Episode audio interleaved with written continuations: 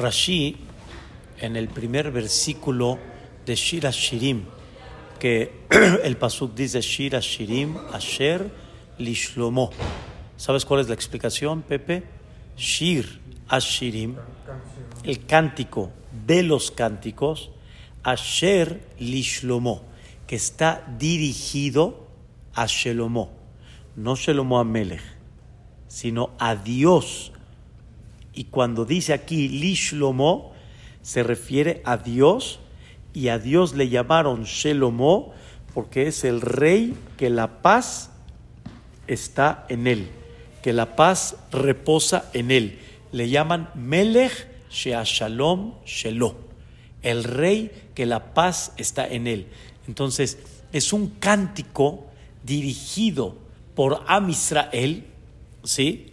hacia Boreolam, y el cántico en general, como ya explicamos, va a, va a, expresar eh, el, el anhelo y, por otro lado, que extrañan y ya no aguantan de alguna manera que ya llegue el Mashiach Tzidkenu, que ya llegue la Geulah. ¿sí? Esa es la parte de Am Israel hacia Boreolam. ¿ok? Entonces vamos a platicar de algo muy interesante. Dice el comentarista Rashi las palabras de Rabbi Akiva. ¿Qué dijo Rabbi Akiva? Dice así: Ama Rabbi Akiva. Lo ayaha olam kedai, el mundo no era propicio como el día que se editó Shira Shirim, que Shlomo Amelech, por inspiración divina, lo editó, sí, y lo escribió y se quedó hasta el día de hoy con nosotros. Ese día que se entregó Shira Shirim, o sea, que se editó Shira Shirim para Am Israel, ese día se considera un día wow. Yani, qué día tan grande y se va a recordar toda la vida y el mundo, escucha la palabra, valió la pena, valió la pena toda la creación del mundo para llegar a este día. Así dijo Rabbi Akiva. Está interesante. O sea, no hablamos de la entrega de la Torah, no hablamos de la salida de Mitzrayim, hablamos, no hubo un día tan increíble para el mundo como cuando se entregó Shira Shirim. Ah, caray, ¿qué representa? Y dice así: Shekola Ketubim, todos los escritos son Kodesh.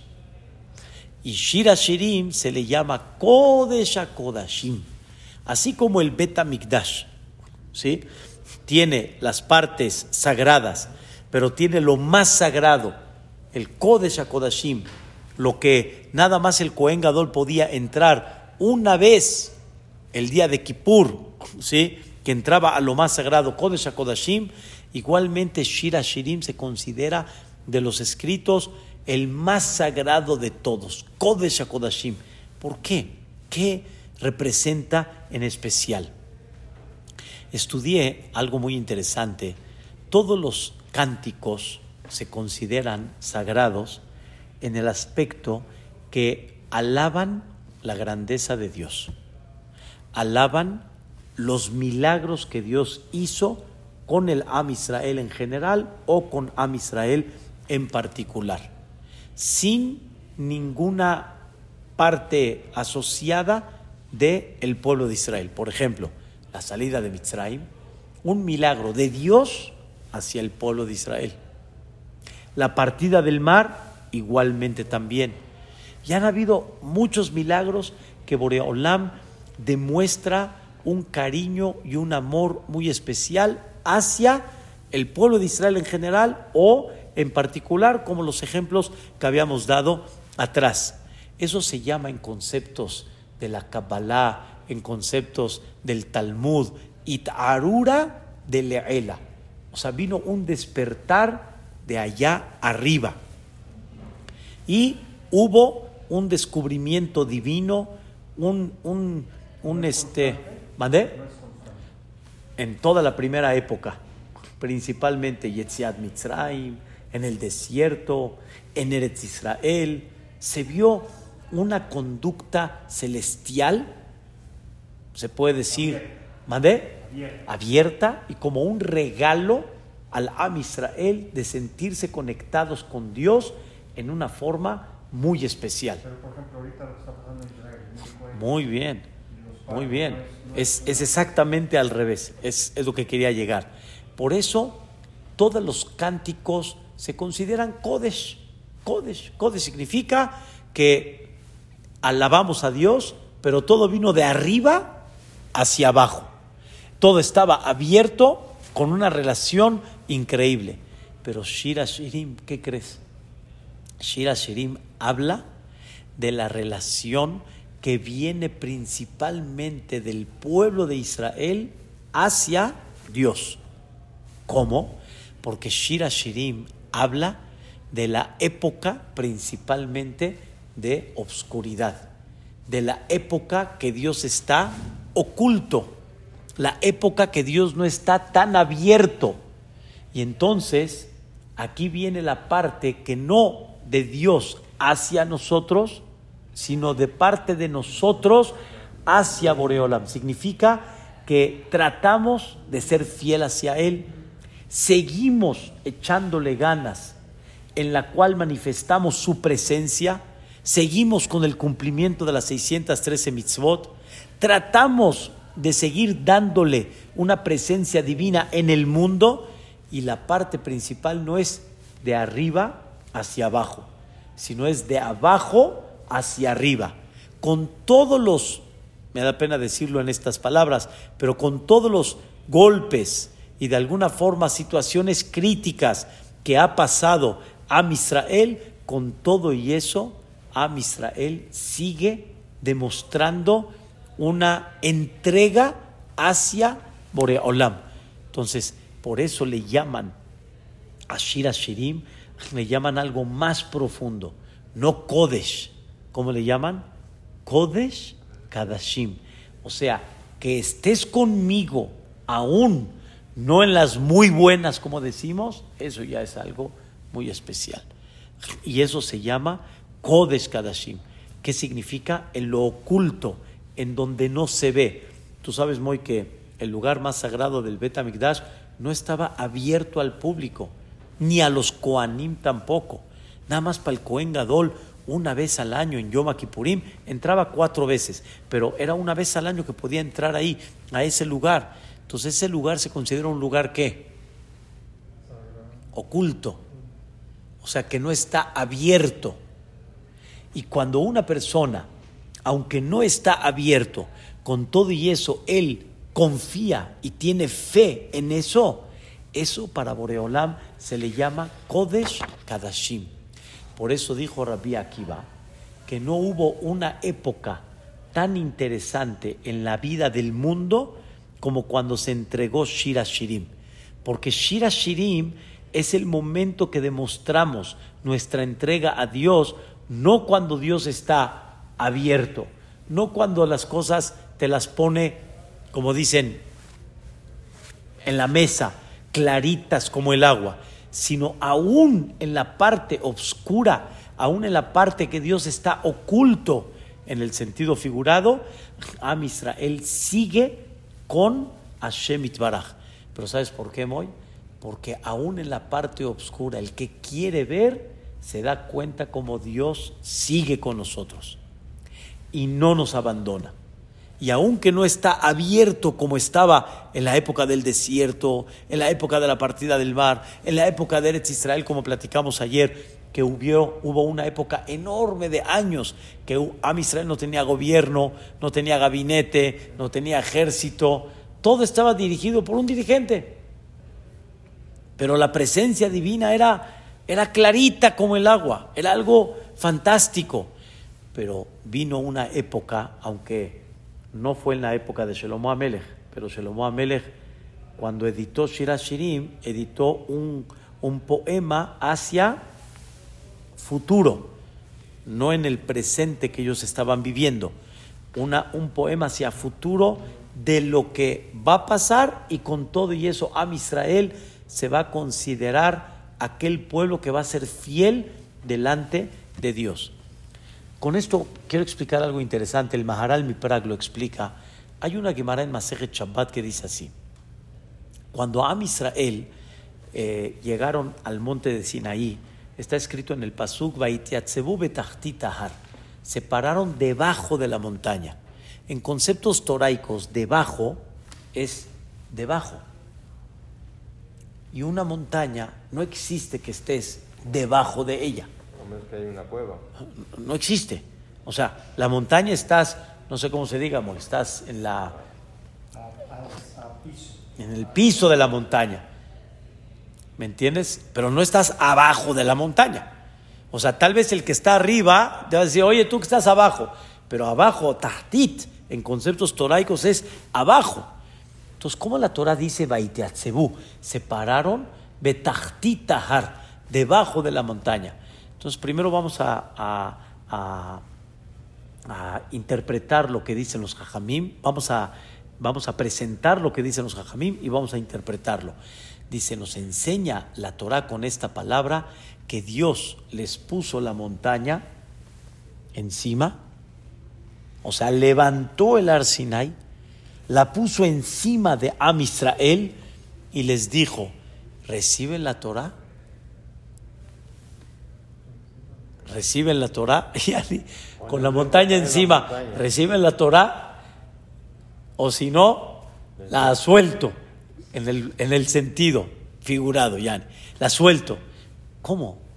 ¿Cómo Dios obligó? No quedamos que Dios de alguna manera preguntó. Explica el Maharal Miprag algo fantástico. Dice algo increíble. Lo platicó hoy en la, en la tarde, a mediodía, en la clase de las señoras. Estábamos platicando que uno de los, se puede decir milagros, pero vamos a entenderlo, más increíbles que pasaron en esa época fue que todos, como decimos acá, se pusieron de acuerdo y dijeron todos Naase Benishma. Tú puedes entender que todo un pueblo se puso la montaña arriba, pues Pero todos dijeron Naase Benishma, todos.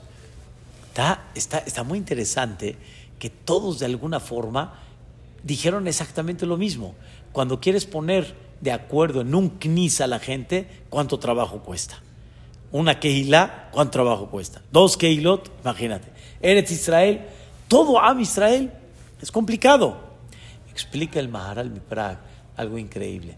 Dice, Dios se descubrió tan claro, tan claro, cuando sacó al Am Israel de Mitzrayim, cuando les partió el mar, cuando se presentó en Arsinai, estaba tan clara la escena que es como si todos estamos viendo aquí el knis y alguien tenga duda si tal vez la silla era negra. O sea, la cosa estaba clara, la cosa estaba sin duda. Como decimos cada vez que abrimos el Sefer Torah, el Ejal, Atahor etaladat, Atahor etaladat.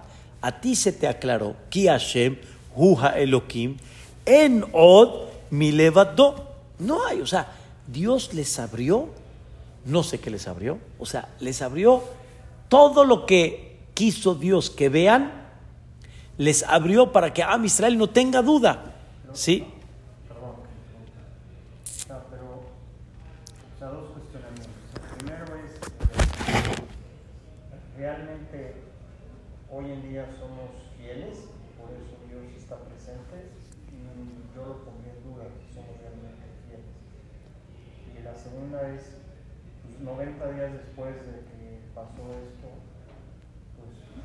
No 90 ni 90, 40. 40. 40. 40, sí, desde Haga Shavuot, sí. Un día después subió Moshe Rabbeinu al Ar Sinai, 40 días, Shiva Azar Betamuz, sí. Es un tema interesante, es el tema de... El, el, tema del, del, del Eigel se considera el tema de Adama Rishon antes del pecado. Es un tema que hay que explicarlo.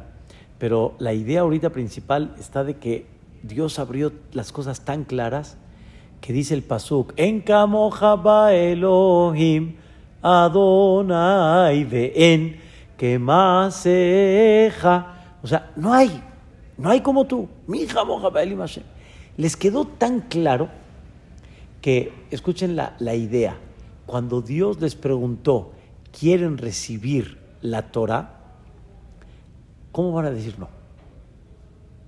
Es absurdo, vamos a decirlo así.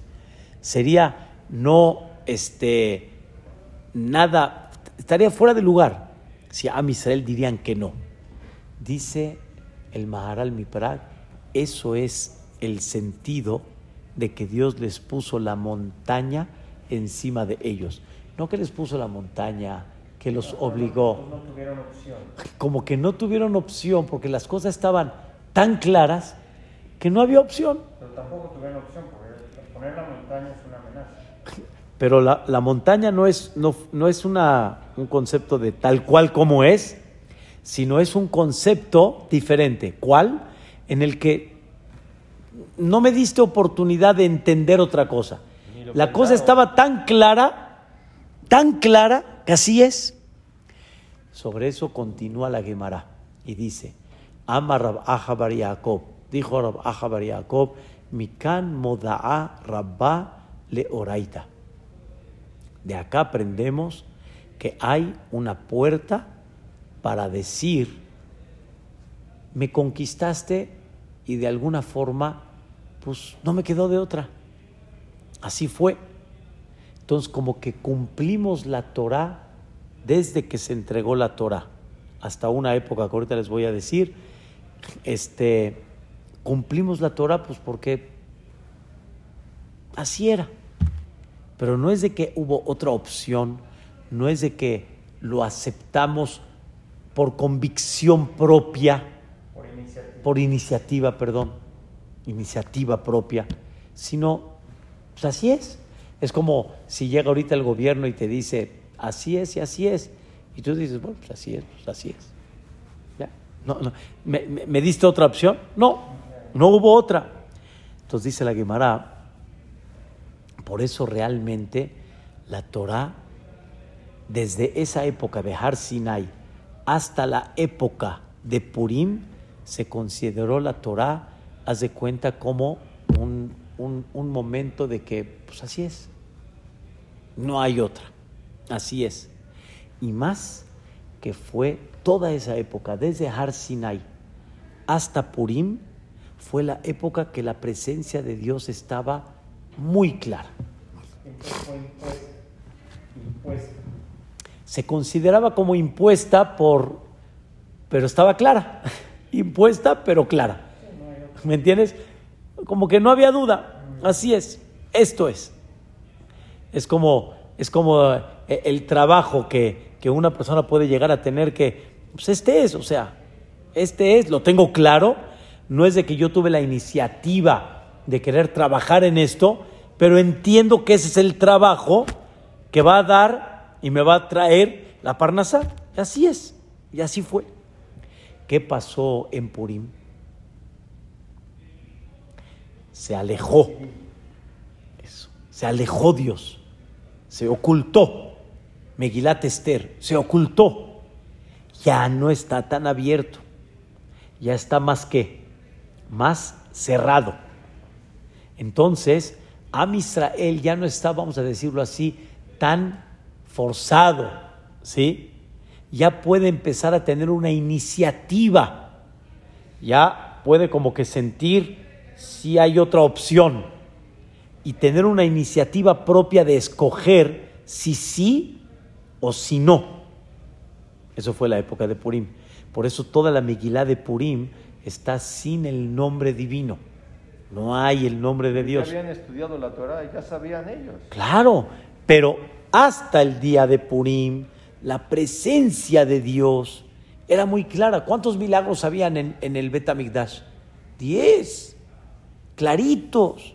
O sea, la gente que quería ver la presencia de Dios era muy clara en Jerusalén, en Eretz Israel, en el pueblo de Israel. Habían cosas como que no era discusión. El tema que pregunta hoy es un tema que se llama Abodazara, que eso es el concepto del Eigel, Abodazara. Era un Yetzerara muy específico, pero la conexión que había con Dios en términos generales era algo impactante. Purim fue historia. Y empezar a entender que dentro de esa historia fue Amán o fue la mano divina? ¿Fue este Mordejai o fue la mano divina? ¿Fue este Hashverosh o fue la mano divina? Ya hay una iniciativa propia.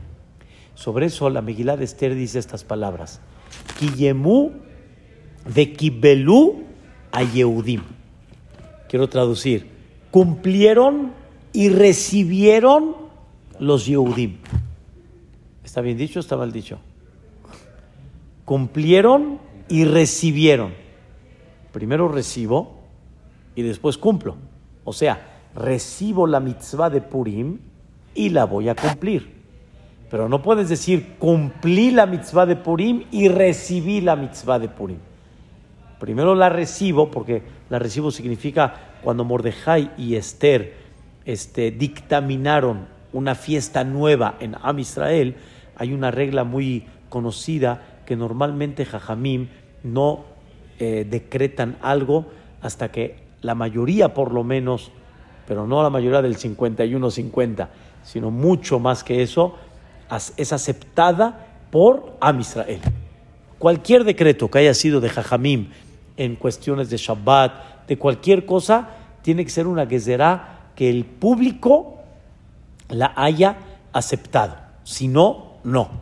Entonces aquí en Purim todos aceptaron y dijeron, vamos a festejar esta fiesta. Tendría que haber dicho, recibieron y qué? Y cumplieron. ¿Por qué dice cumplieron y recibieron? Mordejai y Esther insinuaron en estas palabras, Kiyemu Mashekibelu. Cumplieron lo que habían recibido hace años atrás en Arsinai. ¿Qué significa? Ahora, por convicción propia. Lo que recibí hace años, en este momento, lo voy a cumplir realmente por convicción propia. Porque me estoy dando cuenta que dentro de esa parte oscura o dentro de esa parte oculta de Dios que empezó desde Purim en adelante, con todo y eso estoy viendo que ahí está Dios. Estoy viendo su, dirección. No la veo clara, pero al, al analizarla comprendo que Él está detrás de eso. Entonces, pero ¿quién decidió eso? Am Israel. Y por eso esa época se llama la época donde Am Israel ya no fue como tipo no me queda de otra, sino fue la época donde ellos tuvieron esa iniciativa propia. Y por eso a eso se le llama hoy Kodesh Kadashim. No Kodesh, Kodesh Kadashim. Ver la grandeza de Dios clara como la vieron en el mar, en la salida de Mitzrayim, en el desierto, entrando a Eretz Israel, sin gabinete, años viviendo, etc., es Kodesh. Pero Kodesh Kadashim es cuando sin esa, digamos, claridad, y yo ya empezando con una iniciativa propia, empiezo a comprender y a entender y a recibir lo que es, entonces ahí es donde se le llama Kodesh Kadashim. Por eso es increíble. Justamente todos los cánticos, lo voy a explicar de esta manera, todos los cánticos son como la montaña encima. Pues así es, o sea, tengo de otra, en el buen sentido, tengo de otra. Es como decir, este, no me clave el cuchillo tengo de otra ya, ni que hay, hay otra, pues, no, hay, está, muy claro, no voy a clavar cuchillo, está muy claro.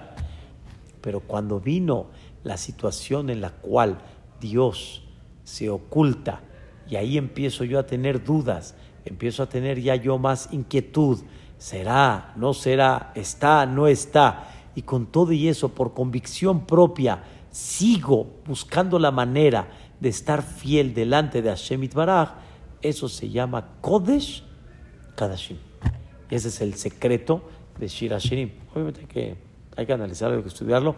Todavía me, falta mucho para analizar este tema. Por eso, Moy, hay algo muy interesante.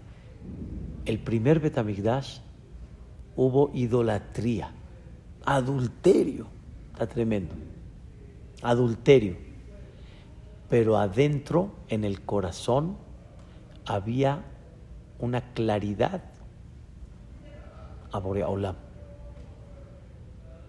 Y tenían un Yetzerara muy grande, inexplicable, de idolatría, porque ya se anuló, y también de Arayot, a lo que no entendemos, porque también se anuló a la mitad, dicen los Jajamim. Pero había, había un Yetzerara grande, pero la conciencia sobre eso estaba muy clara. Pero este, en el segundo Betamigdash, ¿qué pasó? Alejaron a Dios del mapa. ¿Por qué? Sinat Hainam. ¿Qué es Sinat Hainam? ¿Es idolatría? Amén. No. ¿Es, eh, adulterio? No. Amén. ¿Qué tanto tiene Sinat Hainam? Eres tú, no es Dios. Él fue el que me provocó, no fue Dios. Alejaron a Boreolam y ya no estaba tan clara la situación. Y ahí es donde viene el tema. Ahí es donde entra el concepto de Shira Shirim. Entonces vamos a explicar primeramente Dios. Hoy estamos en la época de Aster, Astir.